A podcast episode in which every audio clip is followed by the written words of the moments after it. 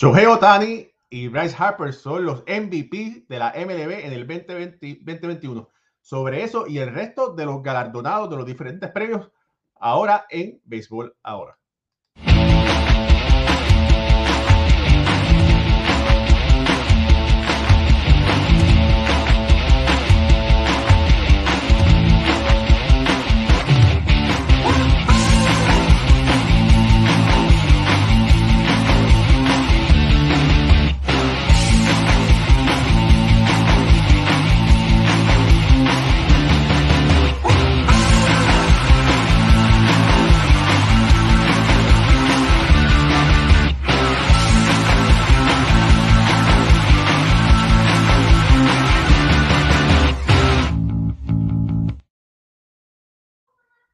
Muy buenas noches familia del béisbol. Bienvenidos a otro programa más de béisbol entre amigos por aquí, por béisbol ahora. Mi nombre es Raúl Ramos y me acompaña esta noche Jorge Colón Delgado, historiador oficial de la Liga de Béisbol Profesional de Puerto Rico, y Alfredo Ortiz, analista novato del año del programa que está aquí con nosotros.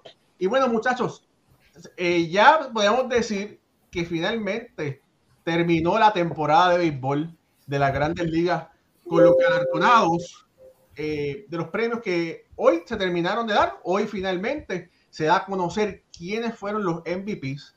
Pero estos premios, como todos ustedes saben, empezaron desde el comienzo de la semana, cuando se dieron el premio por el novato del año. Para algunos sorpresivo, para otros no. Bryce Harper fue el MVP de la Liga Nacional. Y en la Liga Americana, Shohei Otani, unánime. Para mí, para mí, sorpresivo también, eh, que no, no que haya ganado, pero que haya ganado unánime. Pero bueno, sobre esto y lo del resto de los premios, ahora los empezaremos a discutir. Por aquí quiero compartir con ustedes la boleta de Bryce Harper. Pero antes, antes de dar la boleta, Alfredo, ¿estás ready, hermano? Dígame. Bryce Harper, MVP. Se decía que Juan Soto podía hacerlo, se decía que Tati Jr. podía hacerlo. Bryce Harper, que fue posiblemente el pelotero que menos promoción se le dio en la Liga Nacional, salió, salió airoso por encima de todo. ¿Qué tipo de temporada tuvo Bryce Harper en esta grande liga? Bueno, Raúl, Bryce Harper tuvo excelente temporada y quiero decirte que me siento bien con la selección de Harper aunque Tatis Soto también tuvieron una excelente campaña y cualquiera de los dos pudo haber, pudo haber ganado el premio. Pero para el equipo de Filadelfia, Harper fue una figura clave que los mantuvo a ellos hasta dentro del último mes.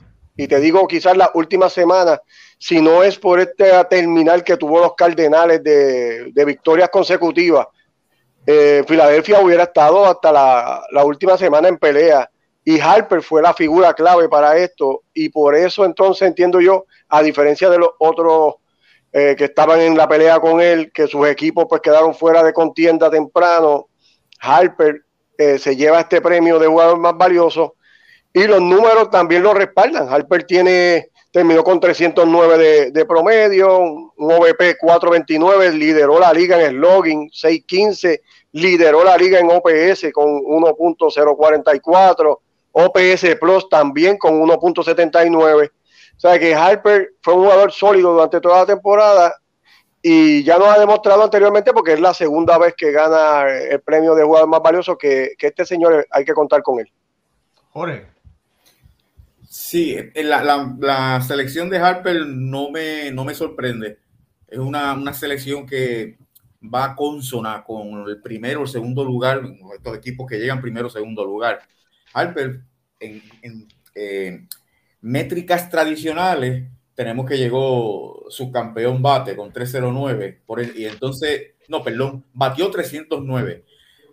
En métrica, en OVP, batió 429, ahí llegó segundo, y en WOBA, Weight on Base Average, que es la, métrica que, que, cubre todo el bateo, cada, cada batazo, cada base por bola, cada pelotazo, Ahí estuvo primero con 4.31, seguido de, Juan Soto. No me sorprende la, no me sorprende su, su selección, porque el equipo llegó segundo y los que han llegado segundo en la Liga Nacional son 21 MVP de equipos que han llegado en un segundo lugar para un 22%.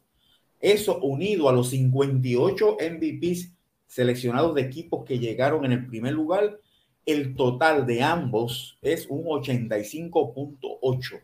O sea que en la Liga Nacional eh, un 85.8 de los, los MVPs son de los equipos que llegan primero o segundo, que es lo que yo creo que debe de ser, porque esa es la palabra, jugador más valioso, no es el mejor jugador. Quítale a Bryce Harper a Filadelfia, donde hubiesen llegado. Mira, eso es un buen punto, Jorge.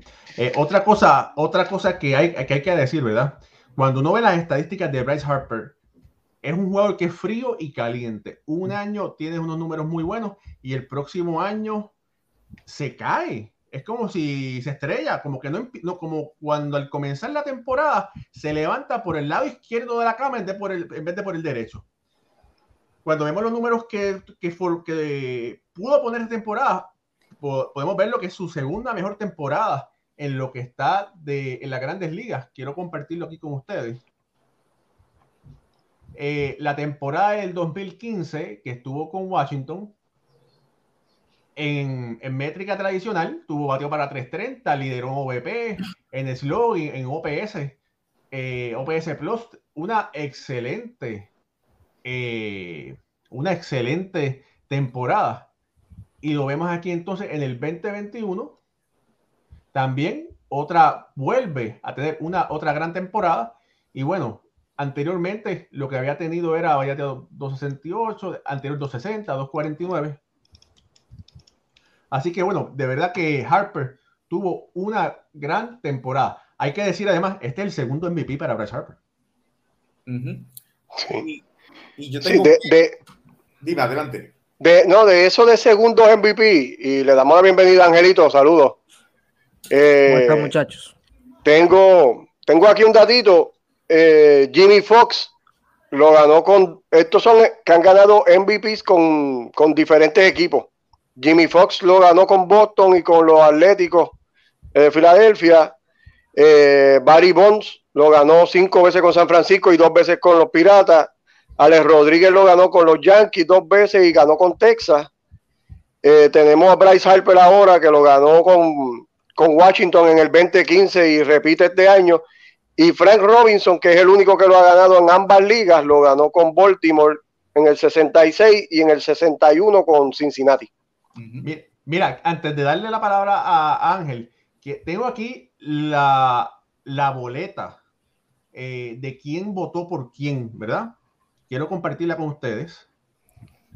Y, podemos ver aquí eh, los, los votantes de, son, eh, los votantes de la BBWA que votaron por, por Harper, por todos estos peloteros.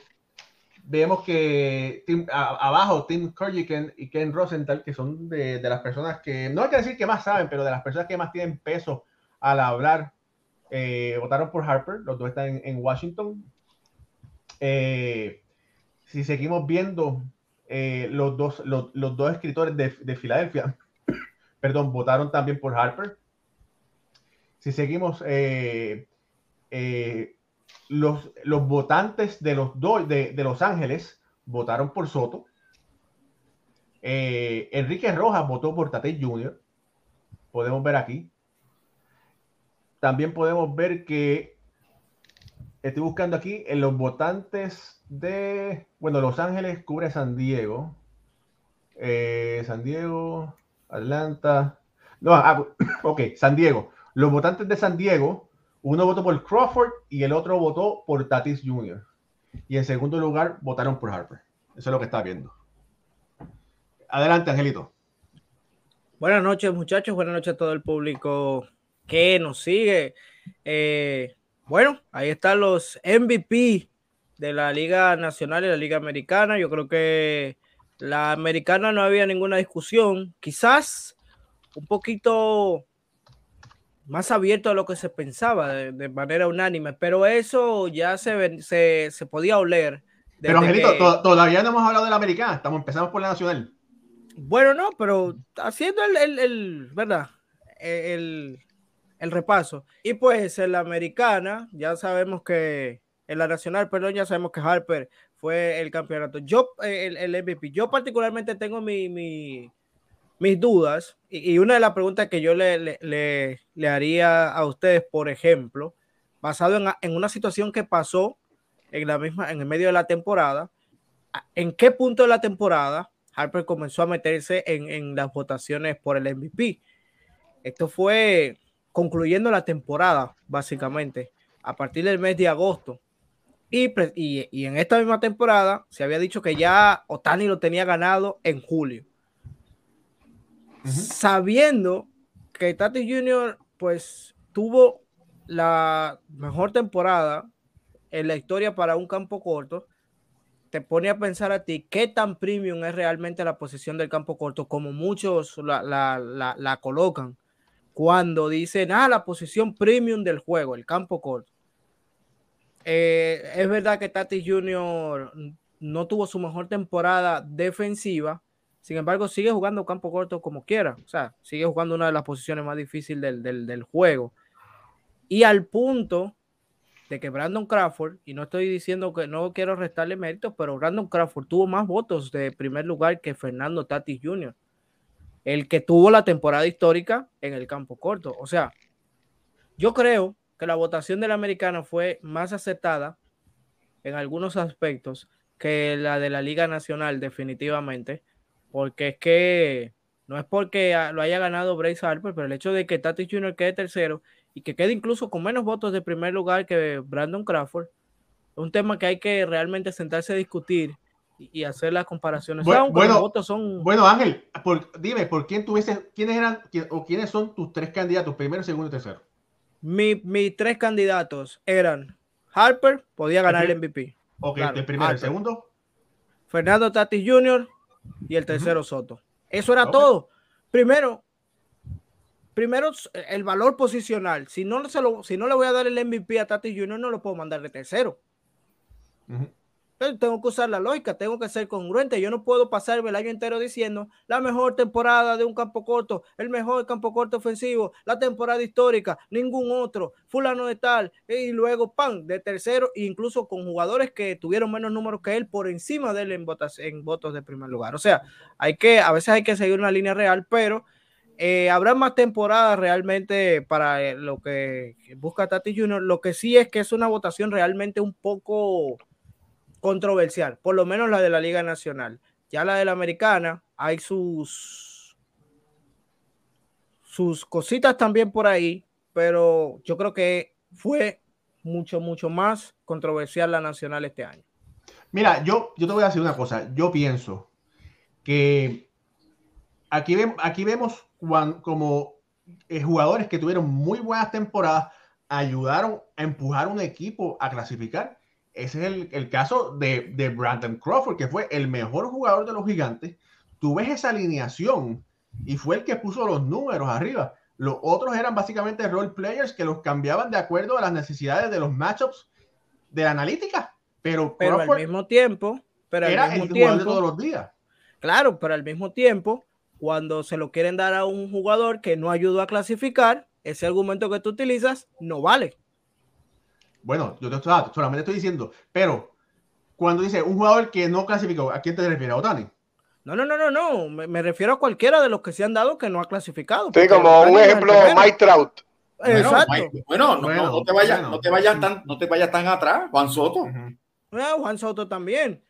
Tenía, tenía todos los méritos y quedó segundo. Pero lo, lo, que pasa, lo que pasa es, te voy a decir, muchacho, Mientras, eh, o sea, para mí el más valioso es el que lleva un equipo o segundo o primero en la sección.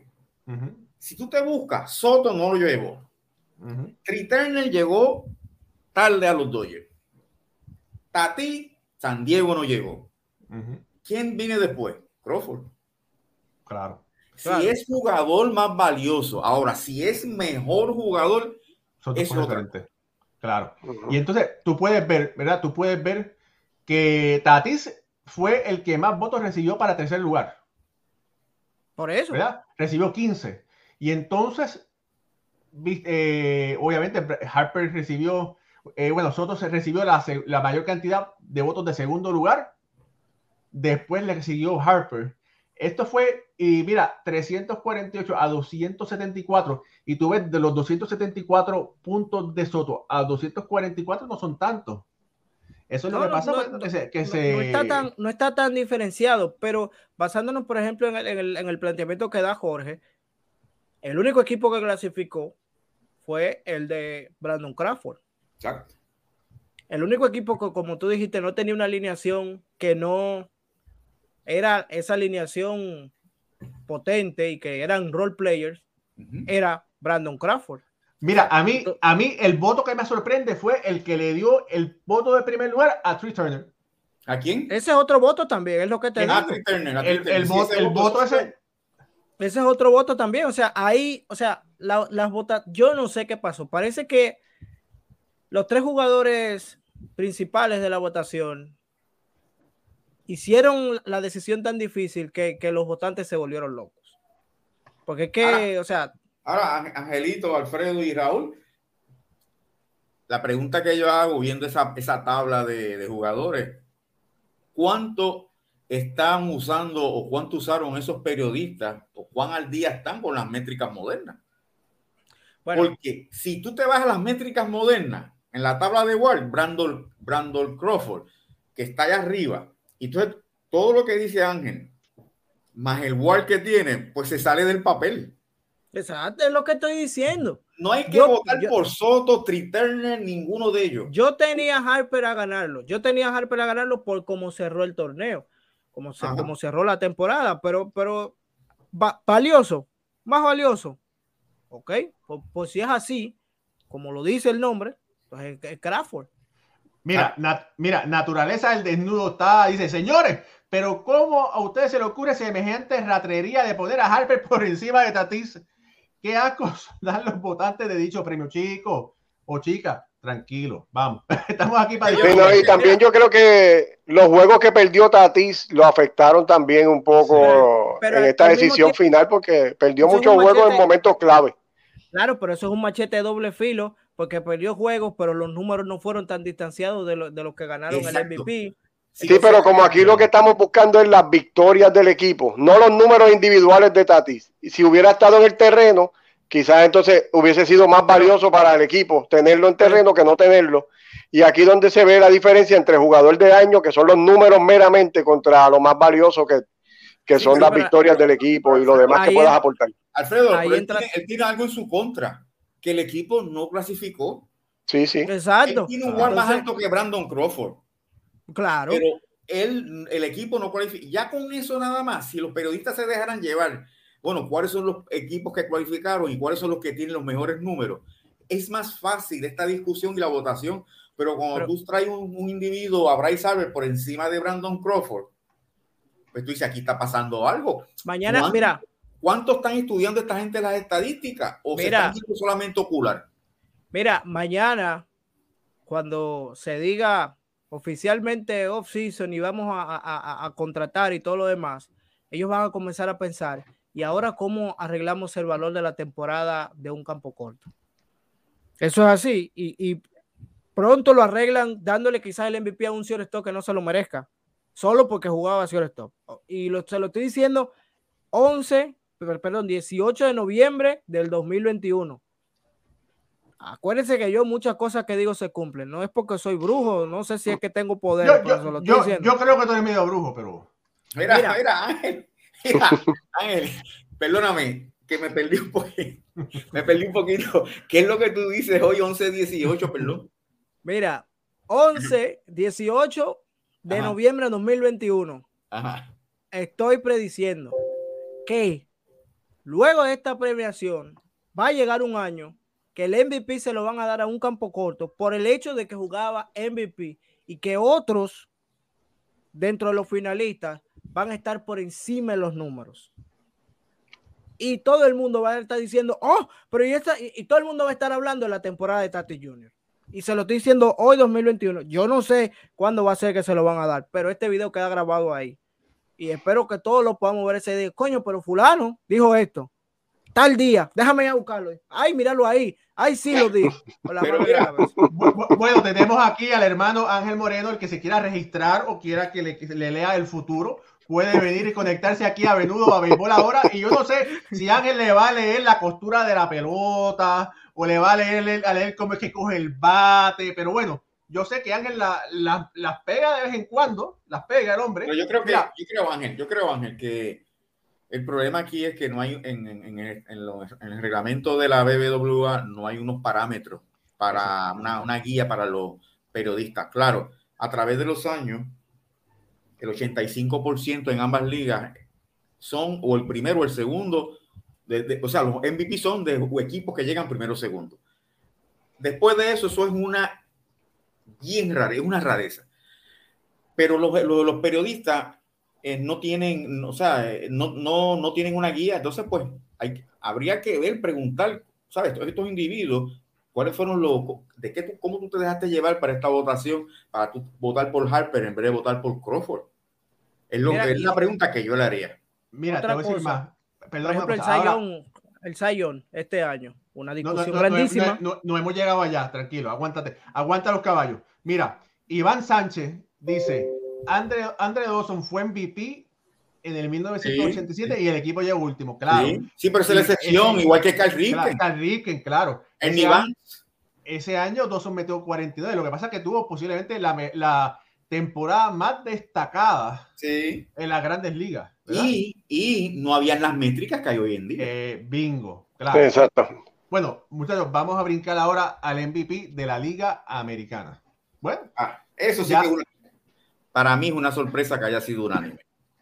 Que gane está bien, pero unánime. Oye, no es el no es el jugador, no es el mejor jugador de la Liga Americana, es el jugador más valioso y lo que han hecho todos estos periodistas con ese voto a Otani es reconocer la versatilidad y la calidad de Otani. Pero tú le quitas a Otani a los angelinos de California y ¿dónde van a llegar? En el mismo sitio. No, no, van para la Liga Independiente. Por eso. Mira, yo te voy a decir algo. Un jugador como lo que hizo Vladimir Guerrero Jr., no recibir un voto de primer lugar. Sí, sí, eso es. Mira, no. Mira, por aquí quiero, quiero poner las estadísticas tradicionales. Espérate, espérate, espérate, espérate, Oye, es que yo, es que me duele en el alma, porque entonces aquí se aplica el tema. Oye, llegó, ¿qué equipo quedó mejor posicionado? Claro. Yo no, no, no lo logro entender. Es que ya esto es. El béisbol hay que disfrutarlo por, por pasión, pero ya no, ya por lo menos en el tema de, los votos y los premios ya no resiste análisis. El, yo creo que el que caiga mejor ese es el que va a ganar, indiscutiblemente. Sí, mira, mira, por aquí están las votaciones. Mira, Otani Unánime sacó 30 votos. Vladimir sacó 29 del, segundo lugar y uno del tercero. Y el que le dio, mira, y Salvador Pérez, que tuvo una gran temporada, le dieron uno del segundo lugar, chicos. Ahora, hay que decir que ese fue un periodista de Kansas City. Ya yo lo busqué. Ese fue un periodista de Kansas City que le dio un voto de segundo lugar a Salvador Pérez. Mira, y el que le dio ese voto de, tercer lugar a Vladimir, ¿lo tienes ahí? fue, sí, fue el que le dio el voto de segundo a Salvador. Fue el, un reportero de Kansas City. Sí, porque ya no podía darle, ya no podía darle el, voto de segundo a Vladimir. Pero, pero entonces usted se va, por ejemplo, para mí Salvador Pérez tuvo mejor temporada que Aaron George. Ah, pero Aaron George tuvo más votos de tercer lugar, más votos de cuarto y más votos de quinto. Entonces tú dices, pero ven acá, ah, ¿y, dónde está la cosa? Y entonces, ¿qué es lo que está pasando? ¿Cómo es que están votando? Es verdad que Salvador Pérez es receptor, quizás tengan más métricas eh, en general eh, Aaron George, pero nadie puede quitar lo que ofensivamente hizo Salvador Pérez. Ya que no va a ganar el MVP, tú no puedes meterlo en la votación detrás del último, porque hasta José Ramírez quedó por encima. Pero mira, lo que pasa, lo que pasa con Salvador Pérez, que tuvo una gran temporada, vamos a decir, alas, Shohei Otani, una gran temporada de un jugador destacado. Pero, ¿verdad? Con el raciocinio, George trató de llevar, de clasificar al equipo de los Yankees, ¿verdad? Que fue el, bateador, eh, posiblemente el bateador mejor de, la temporada para, para, el equipo de Nueva York Y por eso fue que recibió eh, gran cantidad de votos, como dice, de, de cuarto, de quinto. El, el, efecto Yankees de Nueva York, entonces, en ese sentido. No, yo no creo que sea el efecto Yankees de Nueva York. Yo, yo no lo creo. Porque mira, otro jugador que no recibió, no lo veo ahí. ¿Dónde está Devers? Aquí está. Ah, Rafael votos, Devers. ¿Cuántos votos tomó Rafael Devers? Ahí está. Uno de quinto. Uno de quinto, dos de sexto, uno de séptimo. ¿A dónde iba Boston? ¿Cuáles eran las, las, proyecciones de Boston? ¿Cuáles fueron los números de Devers? Devers debe estar por lo menos entre los primeros cinco. Así sea con votos de, de, de, de décimo y de noveno, pero debe estar Mira, pero, cinco. Y Angelito, y si vamos a hablar entonces de lo que estaba hablando ahorita, de la posición de campo corto, lo demandante que es, tiene a Sander Bogart del mismo equipo, y lo que cogió También. fue de, no, de, noveno y de décimo, con la gran También. temporada que tuvo, que ganó el guante, el bate de plata en, la, en el campo corto. Exacto, ¿Tú sabes, entonces, ¿tú sabes de quién digo? no se habla? En toda la temporada no se habló, desde la el, del el otro de Toronto, Mark, Mark, Mark Siemens. Marcus Siemens. Bueno, pero él llegó, bueno, se decirle, habló, pero no se habló. Se, se, habló, pero lo que pasa es que Vladimir siempre acaparaba todo. Sí, pero entonces, Vlad... pero fíjate que Vladimir acaparó, pero Siemens fue el líder en Warren en la Liga Americana. Pero, sí. mira, pero cogió 20, 24 votos de tercer lugar. Claro, ahí, ahí hay, por eso digo, mira, en temas de, de, los finalistas, esta es la votación, digamos que más coherente, porque el, el que se supone que tenía que llegar segundo, llegó segundo ahora, que, que yo entiendo que pudo recibir un voto o dos de primer lugar, por decirlo así, eh, eh, ok, y el eh, primer lugar, se, se, ya eso se sabía porque si un hombre como John Heyman dijo, eso se decidió en junio, se sabía que, que ya, que ahí no había nada que buscar, sin importar que Vladimir se hiciera pitcher, bajara las menores y regresara el mes después eh, eh, ponchando a todo el mundo. Ya ellos habían decidido y así es como dicen muchos, muchos cronistas eh, latinoamericanos, la palabra que están utilizando, olvídate que el juego es de ellos. En tema de, de, de mostrando sí, sí. Su, su, inconformidad con, con las votaciones, pero al final del día hay que reconocer la gran temporada que tuvieron los muchachos. Eh, latinos, Oye, sí. que son los que precisamente nos representan a nosotros. Mira, no, y, la pero... y, la temporada, y no le, no le, vamos a quitar crédito a Otani, tú sabes, tuvo, realmente claro. tuvo una temporada sí, pero... eh, excelente, ¿sabes? el hombre eh, anotó, más, anotó, más, de 100 carreras, Mira, 26 yo, dobles, 8 triples, 26 carreras, este, bases robadas, o sea que hizo de todo en esta temporada, además de lo que hizo como lanzador.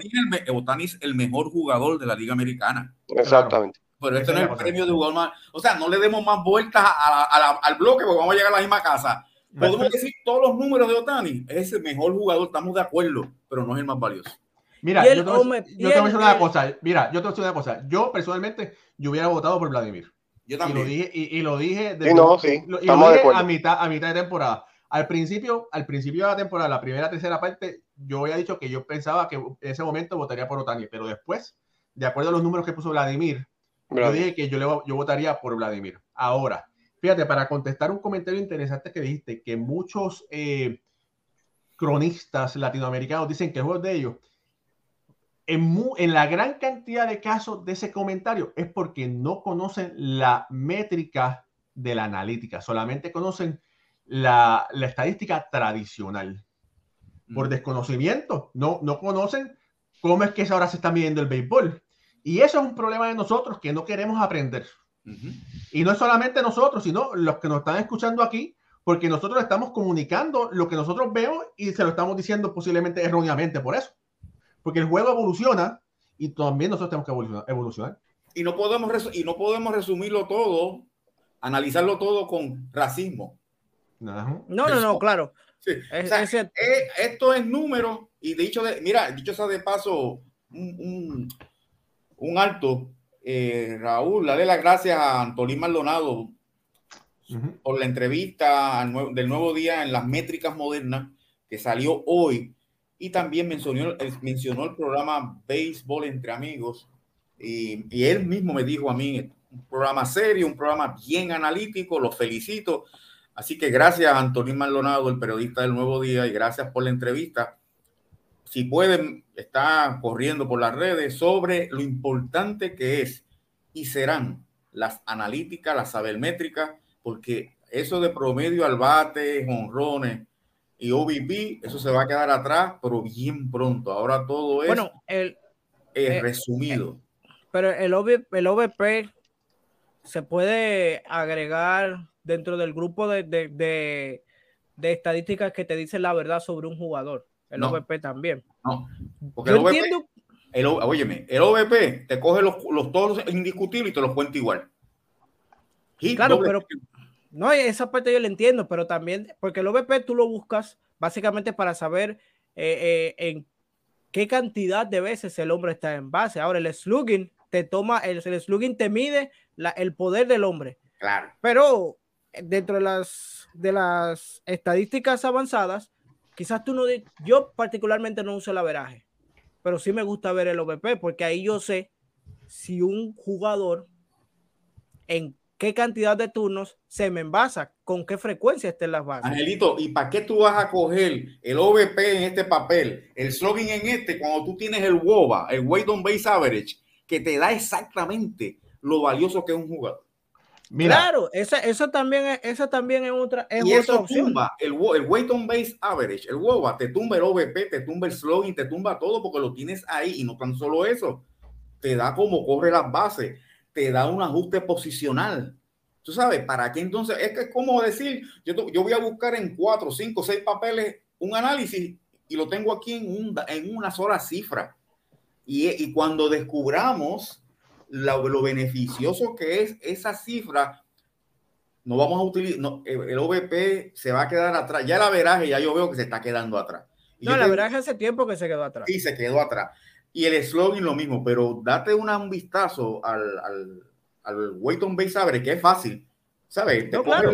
sí, lo, sencillo te da un peso, el otro y multiplica, es, matemática simple. Pero la verdad que es del caso es que ¿para qué utilizar el un base percentage cuando tú tienes una, una métrica que te lo da todo? Claro, mira, por aquí quiero compartir con ustedes el artículo que hizo uh, Antonio Maldonado del periódico El Nuevo Día, que posiblemente es el mejor periódico de, de Puerto Rico se llama el artículo Carlos Correa enciende el debate. Tuvo razón el decir que Derek Jeter no mereció ganar sus guantes de oro. Esto fue a consecuencia del programa que realizamos el pasado jueves aquí, que lo, ha visto, lo han visto sobre 15 mil personas han visto ese programa. Y entonces aquí está un excelente artículo donde se habla de lo sucedido sin tomar, como sin tomar puesto, analizando qué sucedió, hablando sobre analítica. Y entonces entrevistan a Jorge, ahí pueden ver el programa que está hace referencia y hablando sobre las métricas modernas con las eh, métricas tradicionales. Un, un excelente artículo de Antolín Maldonado de El Nuevo Día. Mira, en, un programa que, que, se fue lejos, no estaba Raúl aquí, qué coincidencia. Muchos programas donde Raúl, algo está pasando ahí con Raúl. Pero realmente fue un, fue un programa donde no buscamos la controversia, sino que, sino que tratamos de ir a, a la, al corazón del asunto. Raúl, te quiero, eres mi hermano. Te llevo en el corazón. No, ya, ya, ya lo estoy apuntando aquí. en la libretita, en la libretita negra. Angelito, y que no olvida, ¿sabes? No olvida. A la larga. No, pues, eh, Raúl sabe que es de los míos. Pero quería decir algo más de Otani. Espérate, espérate. Tú sabes una cosa. a mí me dijeron que, que cuando Angelito dice que va a ser, que va a salir, sabe que va a salir el programa, vas al colmado de abajo, va al colmado que está cerca de la casa, entonces donde tocan pericos ripiados. Entonces lo ponen los altoparlantes y entonces dice, ¡Veis por ahora todo el mundo! ¡Veis por ahora! Y entonces imagínate, todo el barrio se conecta y todo eso. ah, pero hay que hacer su promoción, pues hay que, hay que jugársela. Es como, es como lo está explicando Jorge. Yo no estoy buscando la, la, las, las estadísticas viejas. Eso de compartir en, en, las redes ya no está funcionando. Voy a un colmado y digo, béisbol ahora, ahí está el canal. Y todo el mundo, ¿eh? ahí está. Mira, por aquí, mira, Tom Bajaine, nuestro amigo escritor, uno de los grandes escritores de béisbol de Puerto Rico de la actualidad, eh, autor de varios libros, dice que el weight on base percent average pone a Willie Mays en alto con 4.09 por vida. Bryce Harper no tiene sortija de serie mundial, pero sus estadísticas son excelentes. En la americana, Otani hizo algo en 2021 parecido a Beirut en el 19-19. Otani merece el MVP a pesar de jugar con un equipo flojo. Saludos, Tom. Gracias por estar conectado. Pablo, observa, una, observación, una observación. No es parecido a Baby Ruth. Es similar. No, tampoco. Porque no Bueno. Baby Ruth jugó Claro. toda la vida. Claro. O sea, Claro. jugó toda la temporada. Este venía del banco a batear. Claro. Baby Ruth jugó 900 y pico de juegos. eh, 900 y pico de Lanzando y entradas siendo right bajo el sol. Otani no cogió sol. Bueno, Sí, Otani. En algunas ocasiones jugó right field. esta muy poco, muy Otani. poco. Once. Right field no, creo que fue left field como, como, Mira, como 11. 10 entradas, algo así. Te voy más. Si Otani hubiese jugado right field como Baby Ruth, no, No, hubiese número. Bueno, yo te voy a decir algo. A mitad de temporada, Otani desapareció. Díganme, si dividimos la temporada, Sí. eh, eh, ¿verdad? Otani se desapareció de grandes ligas. Él lo que hizo, lo hizo en los primeros meses de la temporada. Esa es la verdad. Cuando viene a ver, Alfredo la tiene por ahí, que es el tipo de los números, que siempre tiene esos datos.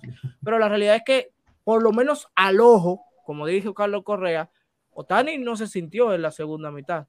Fue muy por debajo de lo que tuvo en la primera, o quizás su primera mitad fue muy grande, a diferencia de, de la segunda, y posiblemente por eso pensemos que, pensamos que, que Mira, bajó el rendimiento. Qu- Quiero por aquí compartir los números tradicionales de Otani.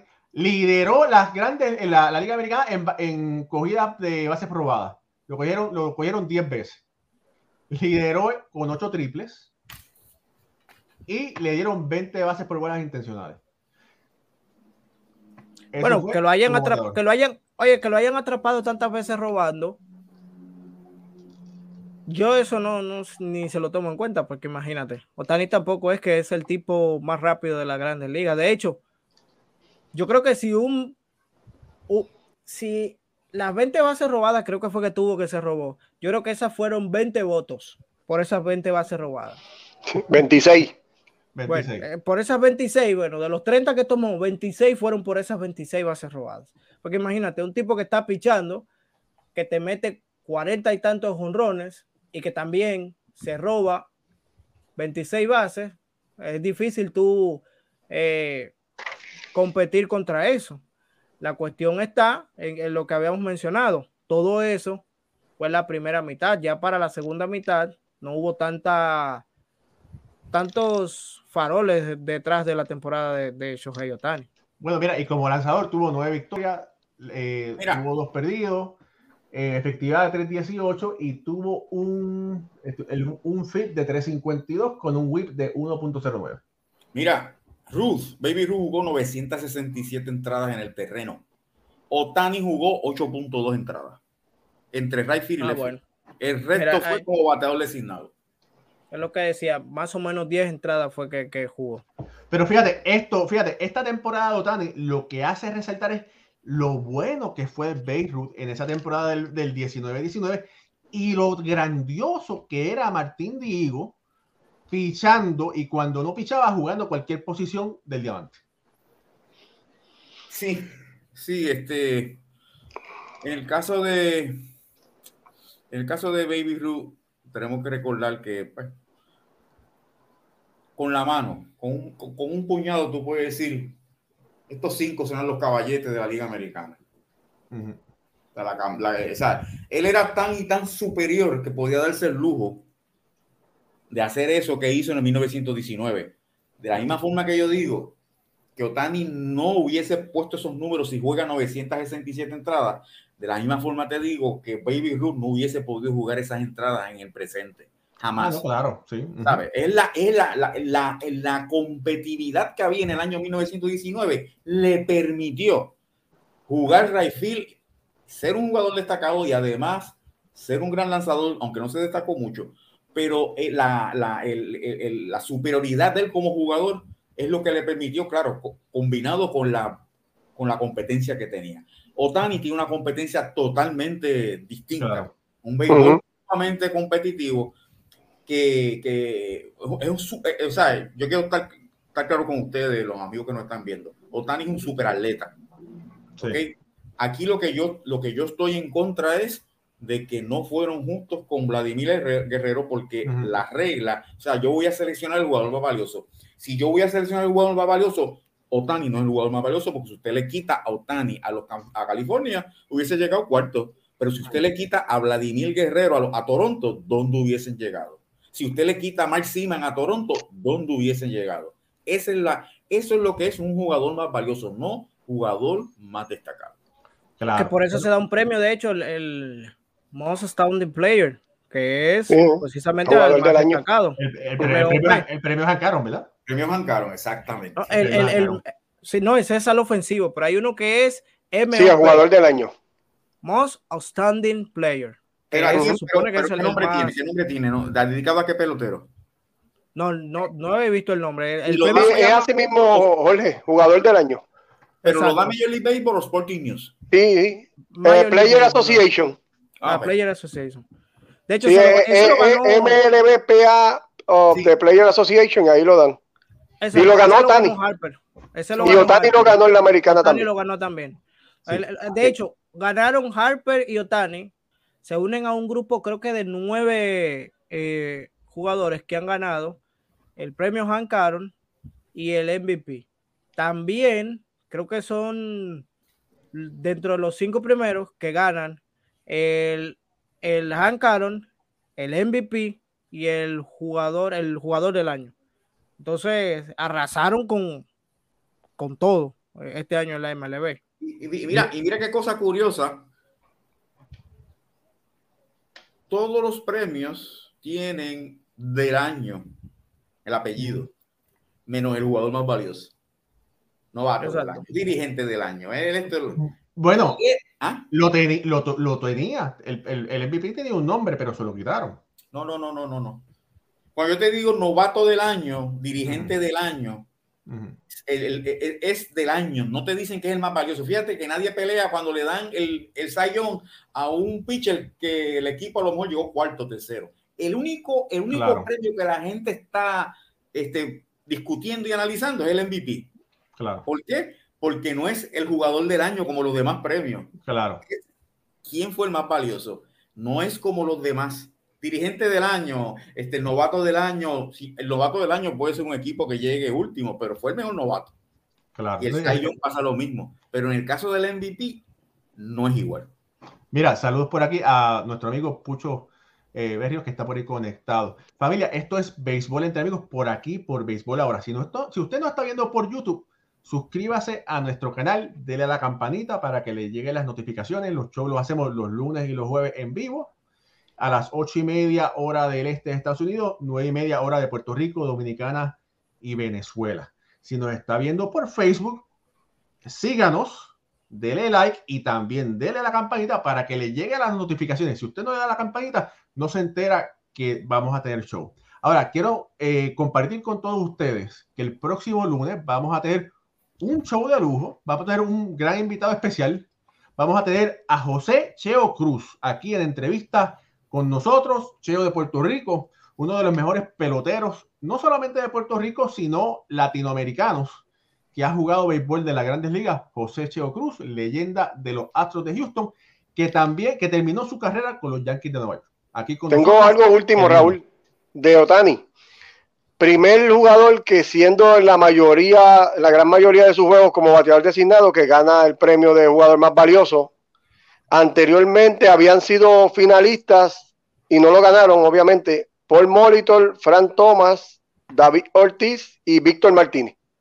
De los premios que más duele que ese David Ortiz, que merecía ese MVP, pero era bateador designado, que de hecho fue donde más aportó Tani como bateador designado, porque la gente, o sea, vamos a, vamos a, a, a coger la cosa por donde son, vamos a coger la chiva por el rabo. Oh. La gente dice, mira, la gente dice, Ah, la mejor temporada de Baby Ruth. Amigos, Otani no estuvo ni cerca de ser entre los mejores lanzadores de la Liga Americana. Lanzaba cada cinco días. Eso es crédito, ok, porque lanzar y batear no es difícil.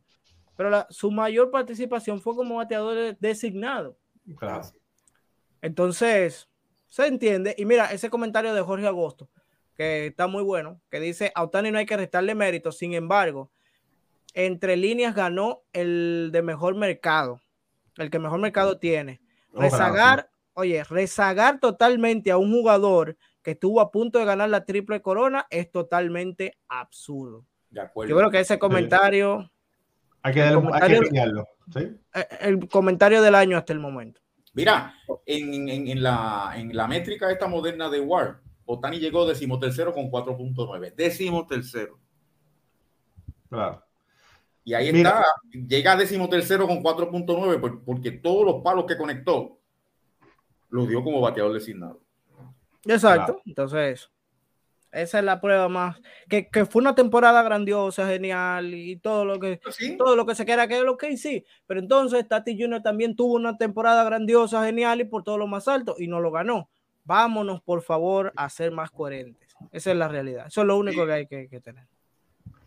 Mira, bueno, vamos a brincar de, el MVP, vamos a brincar el Sayón para discutir eso. Mira, eh, en la Liga Americana, para mí no fue sorpresa que Robbie Ray lo ganara, porque al final Gary Cole se desinfló, tuvo tres o cuatro salidas malas y de verdad que lo que estaba construyendo se le cayó el, castillo de arena.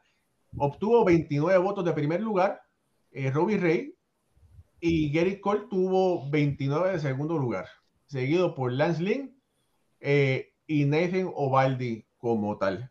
Ahora, la pregunta es, Robbie Ray es agente libre, tiene, ¿qué tiene? 30, 31 años. ¿Por cuánto? 30, 30 años.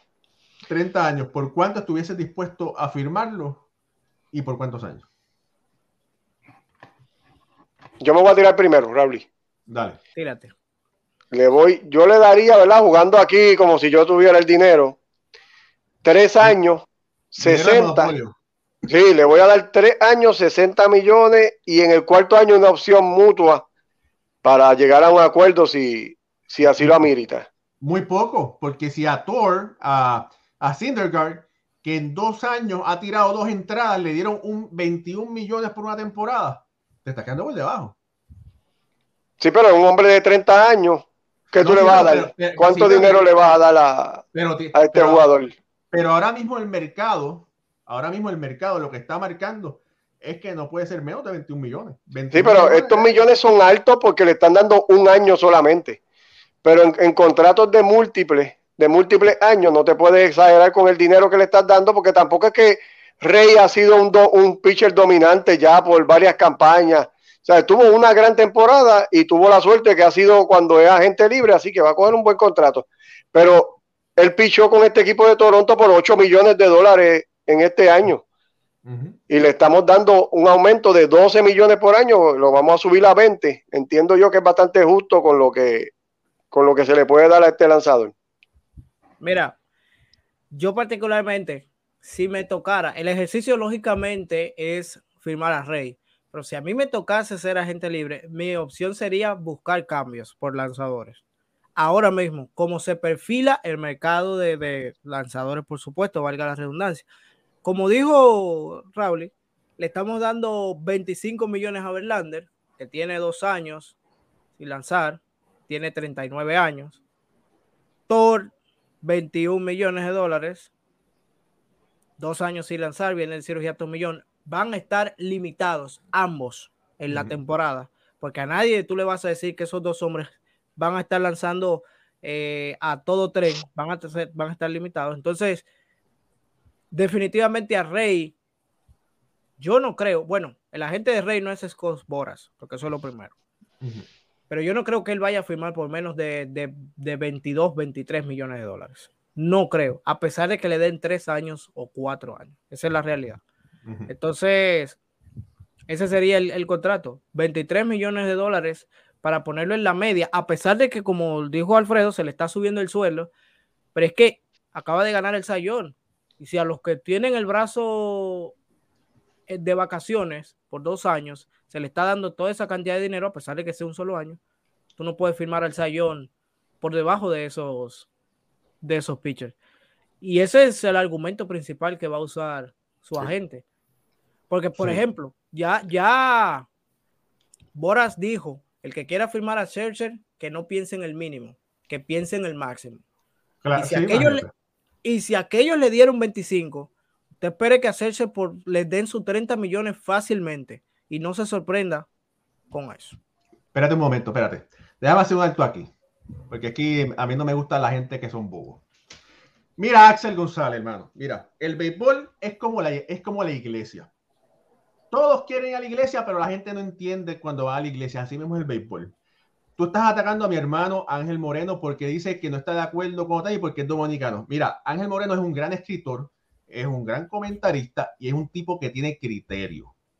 Así que, por favor, más respeto. Aquí este es un programa serio. Relajamos entre nosotros, pero cuando decimos algo, lo sustentamos con análisis. Así que, bueno, si quieres seguir viendo nuestro programa, te, te invitamos. Si no, vete y búscate otro show porque aquí no eres necesario. Ok, ahora sí. No, pero no te preocupes, no, no te preocupes por eso. Él tiene su, su, él puede sentarse a ver el programa y él ve que yo sustenté los comentarios de Otani. No, pero que me, me, molesta la gente que dice, ah, porque tú eres de Puerto Rico, vas a hablar de estar de Puerto Rico. Porque eres de Dominicana, vas a hablar. Y no es así, este show no es así. Mira, igual que puede ser así. otra cosa también, lo del él puso 9-9, sí es 9-9 combinado.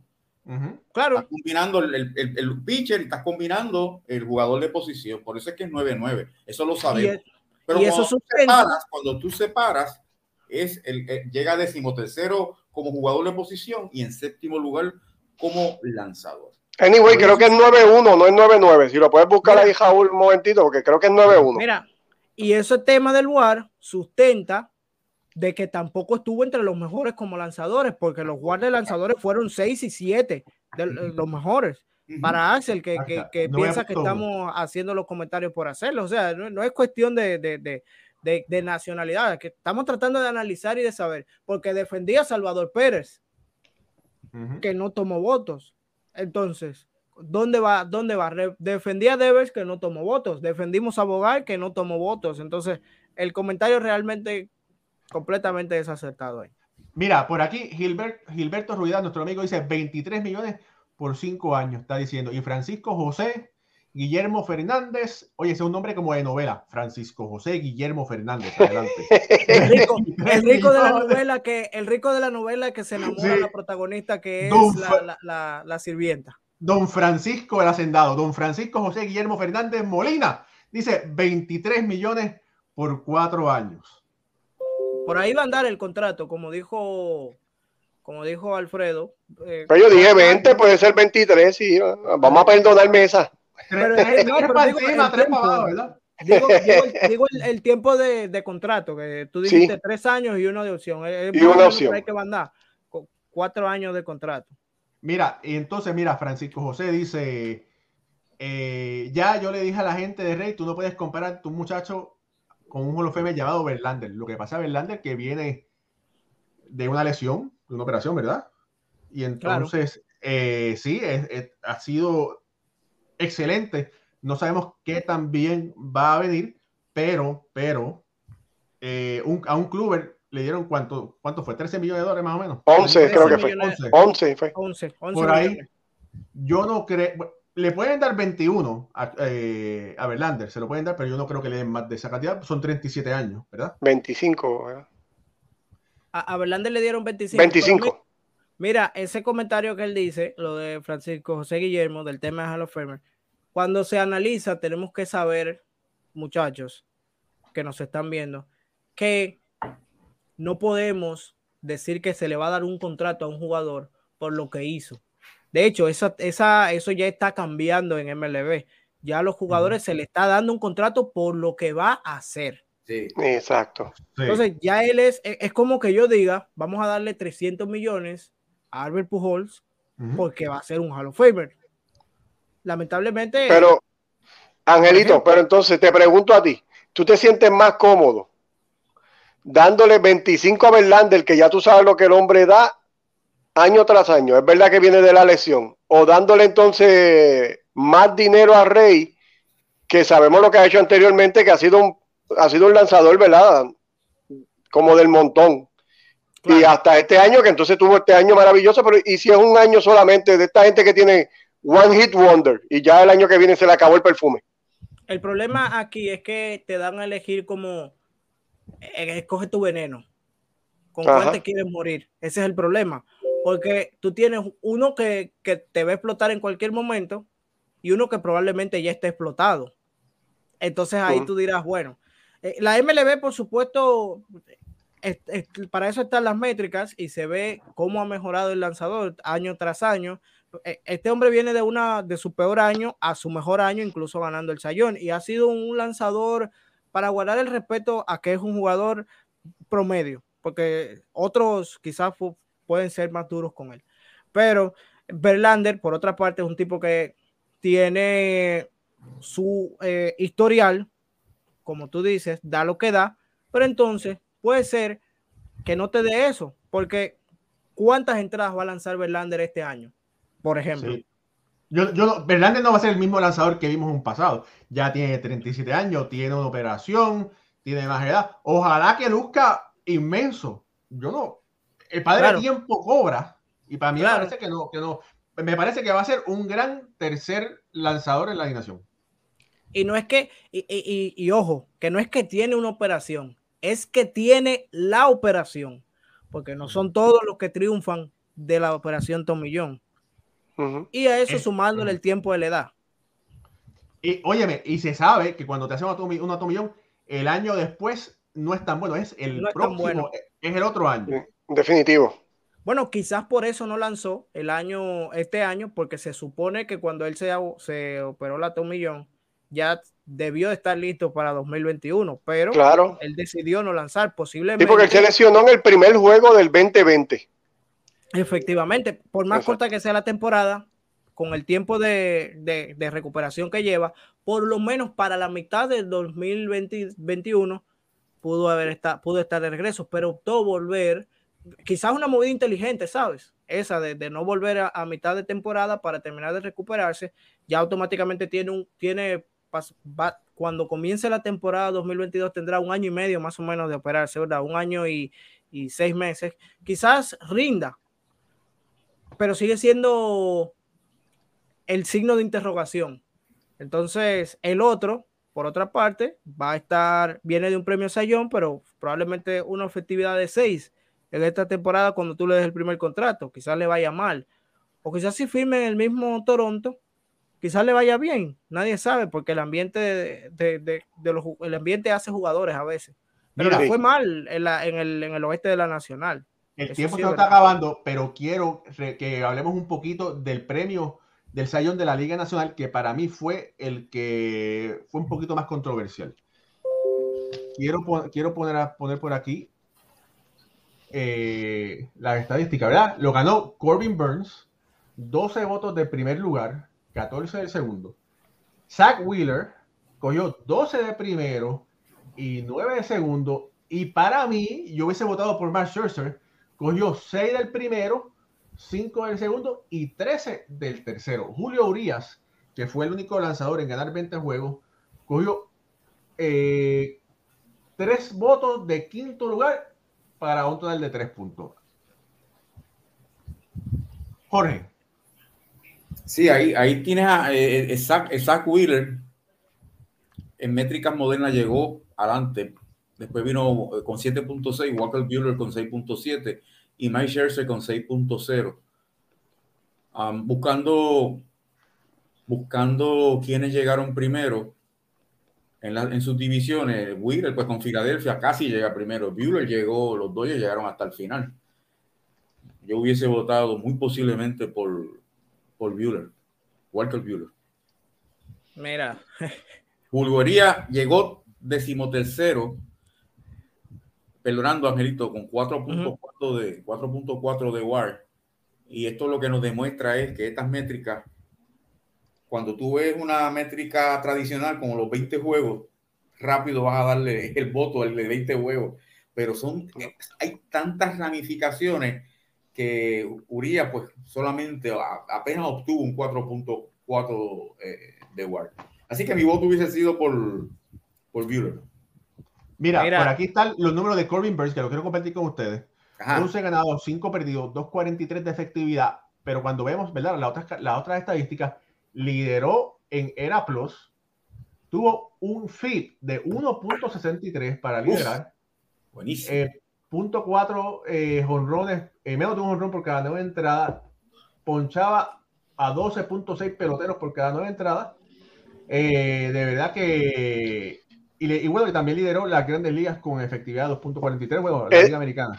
Ese FIP es el más bajito desde Pedro Martínez, creo que en el 97 o 99, que tuvo 1.3.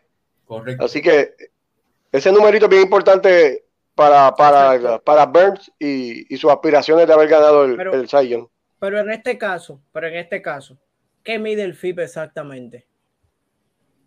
El FIP te mide, lo que te mide el FIP es todos los batazos o todos los lanzamientos que es responsable solamente el lanzador.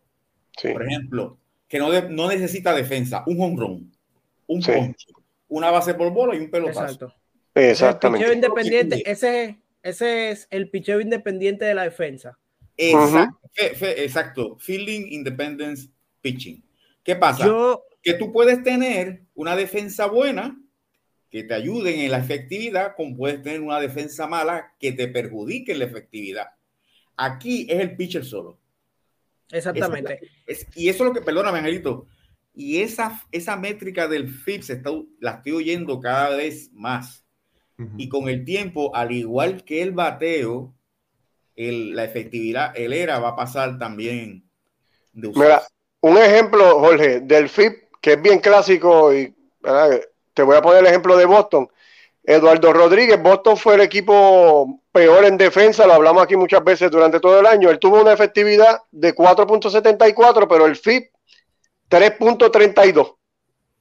Pues ya tú sabes que mucho de esa efectividad fue la mala defensa del equipo de Boston, que no era culpa de Eduardo Rodríguez, sino pues fue culpa de la defensa. Exactamente. Entonces, esa, es la, esa es la métrica, esa métrica es bien interesante, se llama Fielding Independent Pitching. Esa, esa, yo hice la, yo lógicamente sabía de qué medía la, la, la, la estadística, pero quería llegar al punto de que esa es la mejor estadística de un lanzador. No hay que buscar más nada. Más nada. Independientemente de que usted quizás quiera dividir las temporadas. Eh, ah, bueno, primera mitad tuvo un fit de tanto, segunda mitad tuvo un fit de tanto. Pero esa es la estadística y ya. Al lanzador no hay que, al lanzador a mí, si quieren, no me le pongan que si war, que si, que si, háblame del fit. Que es lo que, lo que a ti, lo que a ti de verdad te mide como un lanzador. Porque en estadísticas nuevas, en, los tracks y demás, se mide también con qué frecuencia un lanzador permite los batazos en, los, barrels, los famosos barrels, ¿verdad? La velocidad de salida de los, de los, de los lanzadores. Esas son eh, de los batazos que permiten los lanzadores. Esas son estadísticas que te dicen muchísimo más de una efectividad que de que un liderato de ponches. Por supuesto, los ponches influyen en el FIP, porque si tú ponchas mucho, tu FIP va a ser bajito. Pero, pero al final de cuentas, vamos a lo mismo que dijo Jorge con el tema del WOBA. Tú vas al FIP y ya, si tú ves un tipo con un FIP de, de 0.90, tú sabes que el tipo por lo menos tiene 200 ponches. Porque no, no, permitió carreras eh, dependiendo de la, independientemente de la defensa. Entonces, por, un, por una parte, creo que lo merecía Bourne, pero el tema de Wheeler, que su FIP no fue malo, que su trabajo en la lomita tampoco fue malo, y que trabajó más. Sí, sobre 200 entradas. Claro, que trabajó más. Ahí vamos. Mira, para mí, para, para mí, Burns ganó el premio por, los, por la analítica moderna, porque los números tradicionales, los de Wheeler se ven mejor. Cuando tú ves los números de, de Burns, solamente tiró 167 entradas, 28 aperturas, y era porque Milwaukee lo tiraba cada seis días, ¿verdad? Tenía, no era cada De manera estratégica. No, y el bullpen de Milwaukee le permitía tirar pocas entradas por juego. Claro, mira, pregunta Francisco José Guillermo por ahí. Entonces, el FIP es más importante que el WIP. Bueno, el WIP a ti te va a medir las veces que un, que un lanzador permite que, la, que los corredores lleguen a circulación mientras que el FIP te va a medir a ti la efectividad de un lanzador en referencia a la defensiva. Es decir, mientras más bajito tiene el lanzador el FIP, menos carreras le hacen, menos daños le provocan. Entonces ahí ya tú tomas tu... Es el WIP es una estadística interesante, sin embargo el FIP te engloba más el trabajo del lanzador en su, en su día a día como en el montículo. Sí, porque el, el whip es base por bola más hits entre inning lanzado, entradas lanzadas. Pero tú sabes lo que yo pienso del FIP, porque yo básicamente mis relevistas, cuando, cuando busco mis relevistas para, para San Diego, que quiero que traigan un relevista, esa es la estadística que yo miro. Yo pienso que el FIP determina más qué es un buen relevista que, que un abridor, aunque mm. realmente engloba, pero imagínate poniendo las situaciones en las que regularmente entra un relevista, eh, digamos séptimo, octavo inning, que a veces entra con entradas comprometidas, tú buscas un hombre que no le ponga la bola en juego, que no le conecten duro la pelota, que no permita que la carrera quizás anote. ¿Cómo se hace eso? Con un buen FIP. Entonces así lo mido yo. Pero eso es un comentario importante el que pone Ulises Mesa ahí. ¿Cómo sería medido el FIP del profesor Maddox? Porque ese, a ese no le ponían la pelota en juego. no, y no daba base por bola. Claro, no daba base por bola. No, el FIP de Maddox de por vida te, tiene que estar muy bajito. Vamos a buscarlo aquí un momento. Vamos a buscarlo aquí. Esto es lo bueno de hacer un programa por, por internet porque no, no te manda nada 326 de por vida. Pero, fue, líder, pero fue, fue líder en cuatro ocasiones corridas. 258, 285, 239 y 226. Y constantemente, o sea, en, en, ese, en ese periodo, entre 1992 y 1998, eran menos de tres el fit de Maddox. En la era del chocho, en la era... ¿Y tienes a Pedro, tienes a Pedro Martínez ahí, eh, Jorge? Vamos a buscarlo. Vamos a buscarlo a Pedro. Oye, esos FIPS de Maddox, Martínez y demás lanzadores de esa época, te, te, dicen la calidad que había ahí lanzando. Pedro Martínez, 291. Increíble. Ese caballo. Sí, y, oye, y, mira, una vez tuvo un FIP de 1.39. Sí, ese fue el que te dije. Exacto, el más bajito de la historia. Y otro año 1.61 y otro año 1.92. Impresionante. Oye, en, esa temporada del 1999, ustedes saben que la gente, cuando la ofensiva está, está bateando, la ofensiva del equipo, ¿verdad? Pues se queda a verlo. Y cuando los pitchers lanzan, la gente es que va al baño, va a comprar a, a la cantina. En Boston era diferente. La gente se quedaba a ver a Pedro pichar y cuando el equipo de Boston iba a bater era que iban al baño, iban a comprar comida y, eso. Mira, familia, familia dale. Eh, para responder la pregunta a Francisco, que pregunta acerca del FIP de Loizaga, tuvo un FIP esta temporada de 2.58, 2.58. En un total de 70 entradas. Como relevista, está dentro de, de los mejores. Muy bueno. Así mismo Bueno, familia, gracias por, por habernos acompañado. Otro gran programa. El lunes vamos a tener a una de las leyendas latinoamericanas, el señor José Cheo Cruz, en programa especial aquí con nosotros, una, una gran entrevista. Eh, Angelito, te quiero, gracias por, por estar aquí. Jorge, te lo dejo a ti. Gracias, Raúl. Gracias a todos los que estuvieron en sintonía en la noche de hoy de parte de Ángel Moreno desde la República Dominicana, nuestro editor Raúl Ramos desde Hoboken, New Jersey, Alfredo Ortiz y Jorge Colón Delgado desde Puerto Rico. Gracias, gracias, gracias. Será hasta el próximo lunes cuando tendremos otra edición más de béisbol entre amigos. Hasta entonces, que Dios los bendiga. Gracias. Chao.